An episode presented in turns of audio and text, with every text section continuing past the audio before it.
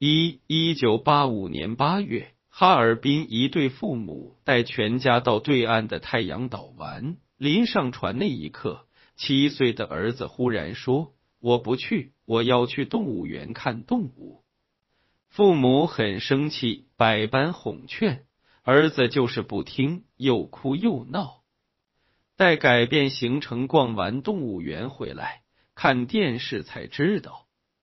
他们差一点就坐上的那艘船沉了，一百七十一人遇难。那个七岁的儿子就是张毅。大难不死的他，从这以后却是多年不顺。衰神的标签像狗皮膏药一般，死皮赖脸的贴在他的身上。小时候掉过下水道，上过的幼儿园没了。上过的两所小学倒闭了，上过的初中改了名字，上过的高中改了地址。有一年，哈尔滨欢度国庆，张毅跟着父亲去看烟花，礼炮射出一枚臭弹，拖着一溜火星烟雾，忽然滚到车底下，爷俩吓了一跳。自此以后，张毅对火留下了阴影。哪怕是厨房里烧菜的灶火，油烟滚滚之际，他都感到恐惧。长大一点后，父亲让张毅学做饭，说：“你看你这可能也学不出什么名堂，但是你长大了总得吃饭吧。”但是张毅因为害怕火，死活不肯进厨房。潜意识里，他并不想做一名厨子。他只想做一名播音员。从小学开始，张毅就喜欢文艺，只是形象不佳，有点自卑。他的初恋郭娜为了让他上台唱歌，曾经追了他两站地，将他摁到树上打了四个嘴巴子。女友这么暴力，张毅赶紧和他分了。一九九六年，北京广播学院到哈尔滨招生。十八岁的张毅考了个专业课第一，但他才上高二，不能参加高考，广院没法录取他。第二年高考，张毅再考广院，专业课第一，文化课第二。然而第三名是位锡伯族的学生，凭借政策加分顶走了他的名额。张毅直呼命苦。这时，哈尔滨话剧学院招表演学习班，在家人劝说下，他便去学了半年表演，渐渐喜欢上了话剧，于是又考中戏。为了考中戏，他足足看了二零零零部苏联剧本。面试时，和老师说了半个小时的斯坦尼体系。老师听了会儿，却温和的劝他。你不如考导演系或戏文系试试。年轻气盛的张毅哪能听得下去，愤然离去。又考解放军艺术学院，却被一句脊柱弯曲，营养不良拒之门外。人生太难，张毅被命运摁在地上，摩擦的灰头土脸。正当他犹豫要不要去学做饭的时候，一道光打进了他的生命。二一九九七年，北京战友话剧团学员班招生，十九岁的张毅硬着头皮试了一下，居然考上了。初进学员班，张毅就以绝对的颜值优势，一举拿下班组三丑之一，人送外号“驴脸”。但是张毅更难忘的。却是在部队过的第一个重口味春节。大年三十，部队上午去修靶场，由于工具不够，就用脸盆运沙子。到了下午，又临时接到通知，不得不用脸盆去掏粪。等到晚上包饺子，工具又不够，又得用脸盆和面。这时班长都忍不住了，说：“这样好像真的不卫生。”我去买瓶二锅头消消毒，结果那天包的饺子，战友们吃的很少，张毅更是完全没吃。当然，这只是偶尔一次，其余的日子还是很美好的。张毅后来食量大涨，最多时一顿吃过三十二个小馒头。食欲好，身体就好；身体一好，张毅生龙活虎，浑身精力无处发泄，于是就谈起了恋爱。他们那个班十一名男生，五名女生，男女分布极不均匀。还好张毅在班里担任副班长，于是借职务之便和表演课代表暗生情愫。但话剧团学员班毕竟也属于部队。而部队是明令禁止谈恋爱的，两人只好搞起了地下恋，见缝插针的四处打游击。后来队长跟张毅说：“其实那时候你躲在哪儿，我都知道。”张毅自然对队长的网开一面十分感激，但尽管如此，他跟当时的女孩却没能走到一起。女孩的母亲在无情拒绝张毅时，说了一句令张毅终生难忘的话：“你长得不好看，不像演员，像大队会计，脸像被人不小心坐了一屁股似的。”在部队学习期间，张毅很少有机会上台表演。毕业后，因为形象欠佳，一直没戏可演。单位有人竟说。你去演戏就等于是找死。张毅不服，不停的跑剧组，到处推销自己，但花费了五年时间，一个角色没捞着。最落魄时，三天只吃一袋方便面。就在他像一条死狗一样混着，处处碰壁时，康洪雷导演的民工剧组向他抛来橄榄枝，让他饰演男三号。然而，就在此时，团里也要拍一部剧，导演是顾京。因为张译曾在顾京导演的《给点阳光就灿烂》里做过群众演员，顾京对他印象很深，就点名让他来演。张译喜出望外，很感动的想：这么多年，我终于得到了团里的认可。于是毫不犹豫拒绝了康洪雷，回到团里。不料他刚回去，团里就召开紧急大会，团长向大家宣布，顾京导演已被我们开除，因为他选的演员是一个不会演戏的演员。那一刻，张毅万念俱灰，他为自己的遭遇伤心。更为连累了伯乐顾京而痛心。三新导演接替顾京后，张译被发配去做场记。张译听写记录很牛逼，公文写的也很棒，但是不能演戏，他不甘心。为了心中神圣的梦想，他愿意低下高贵的头颅，把自己降到卑微的尘埃里。低三下四去求领导，他陪着笑脸，好话说尽，只想求一次机会试试。但是团长不为所动，冷冰冰的拒绝。你不是一直在跑剧组吗？不也没有机会吗？张毅吃了闭门羹，万般无奈，犹豫再三，厚起脸皮再次联系康红雷。康红雷很大度。不计前嫌的给了他一个民工中的角色，自此张译终于演上了戏，他的演技得到了康洪雷的认可，两人关系进一步熟人。二零零四年，张译那位表演课代表前任忽然出车祸成了植物人，二十六岁的张译跑去医院看他，沉痛的说：“你醒醒，我是张译。”那一刹那，张毅看到女孩的眼角有一滴眼泪流了下来。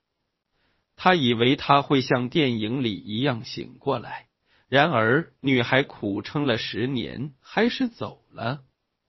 多年以后，张毅手机里还有这个女孩的名字，过年的时候还会给她发短信。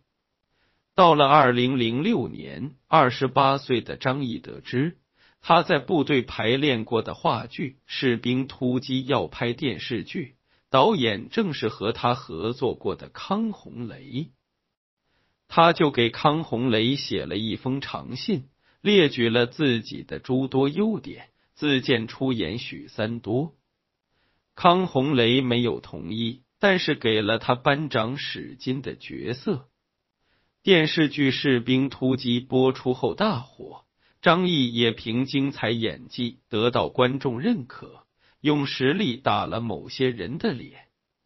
但士兵突击最火的还是王宝强，片酬几乎跻身一线演员，而张译的经济状况却并没有太多好转，依然还是还房贷的房奴。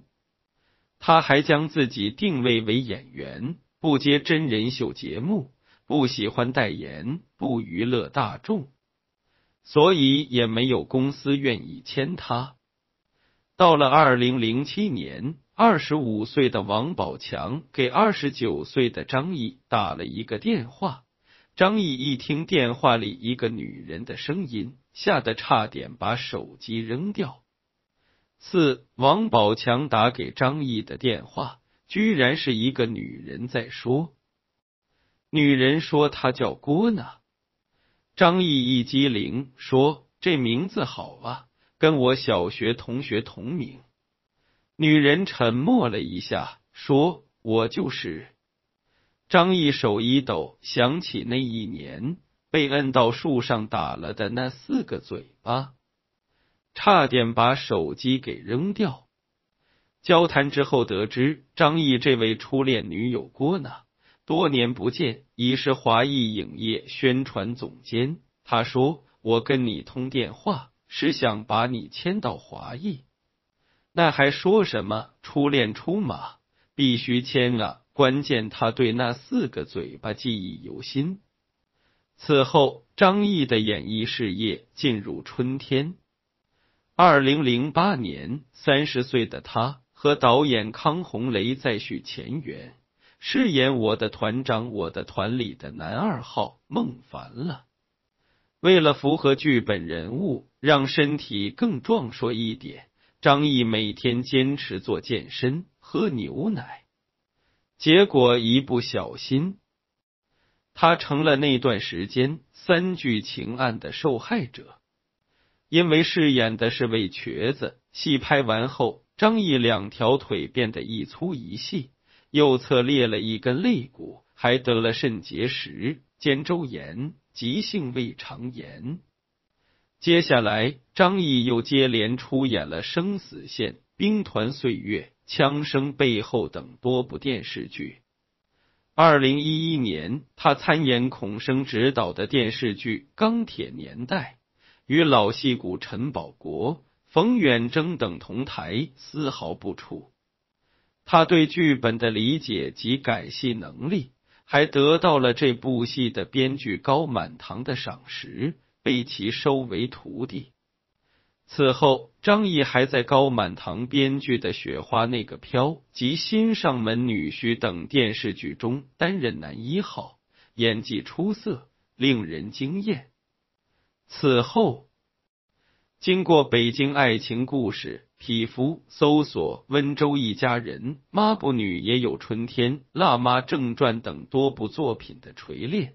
张译迎来了冯小刚电影《老炮》和《我不是潘金莲》的演出机会，而在陈可辛执导的电影《亲爱的》中，张译饰演一位失去孩子的痛苦父亲，演技炸裂，为他赢得了金鸡奖最佳男配角奖。贾樟柯为《山河故人》选角，专门去看了《亲爱的》，才给了张译张晋生的角色。后来，这部电影获得许多奖项。二零一六年，三十八岁的张译主演《绣春刀》《修罗战场》《追凶者也好家伙少年》等多部作品。次年，又凭借电视剧《鸡毛飞上天》斩获白玉兰视帝。当时，张译正与张国立合作拍摄《我的亲爹和后爸》，饰演一对父子。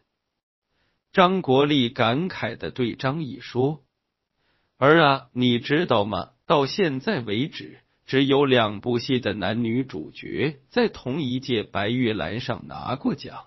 第一次是我和蒋雯丽，第二次就是你和樱桃。一零年前，别人指着张译的鼻子说你不会演戏。十年后，张译终于忍着冷眼与嘲笑。”一步一步拿到视帝，并赢得了前辈的尊重。事业成功之际，张译的婚姻大事也很圆满。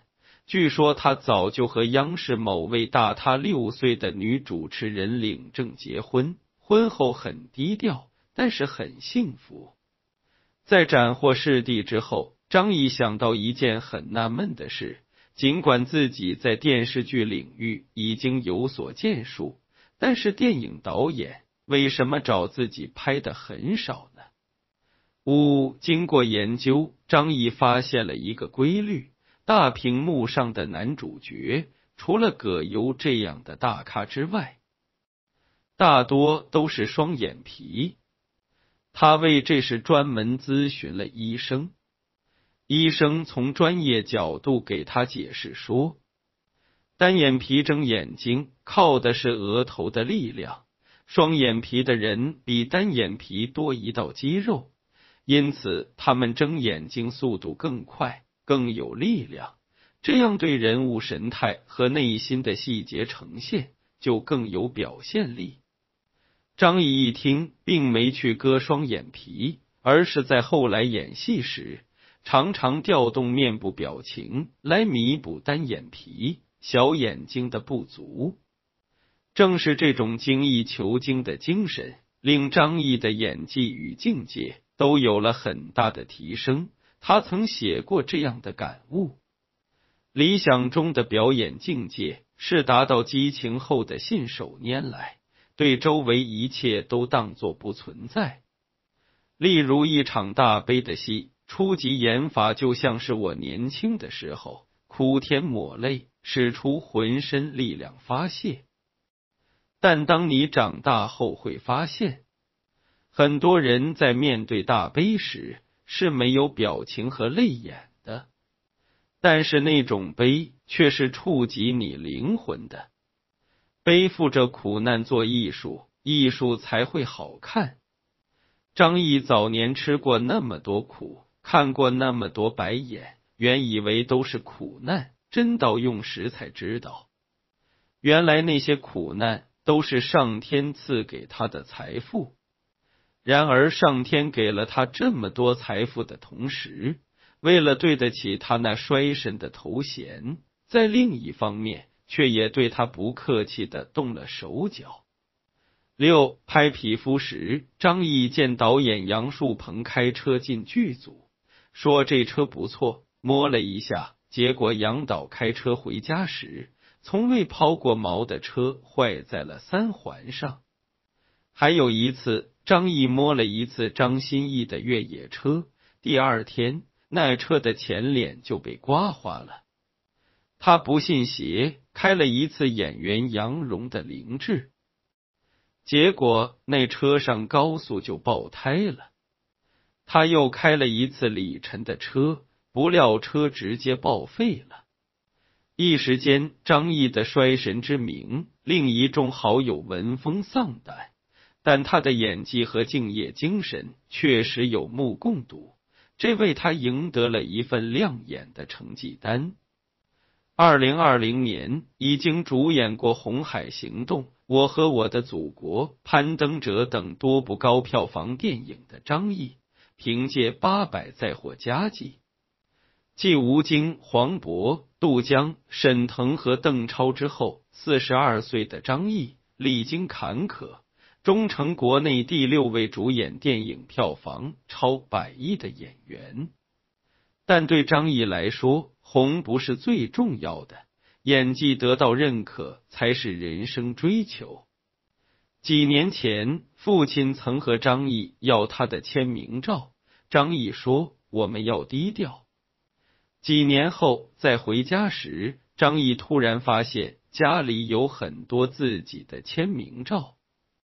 问母亲怎么回事，母亲偷偷说是你爹模仿你笔记自己签的。那一瞬间，张毅很难过。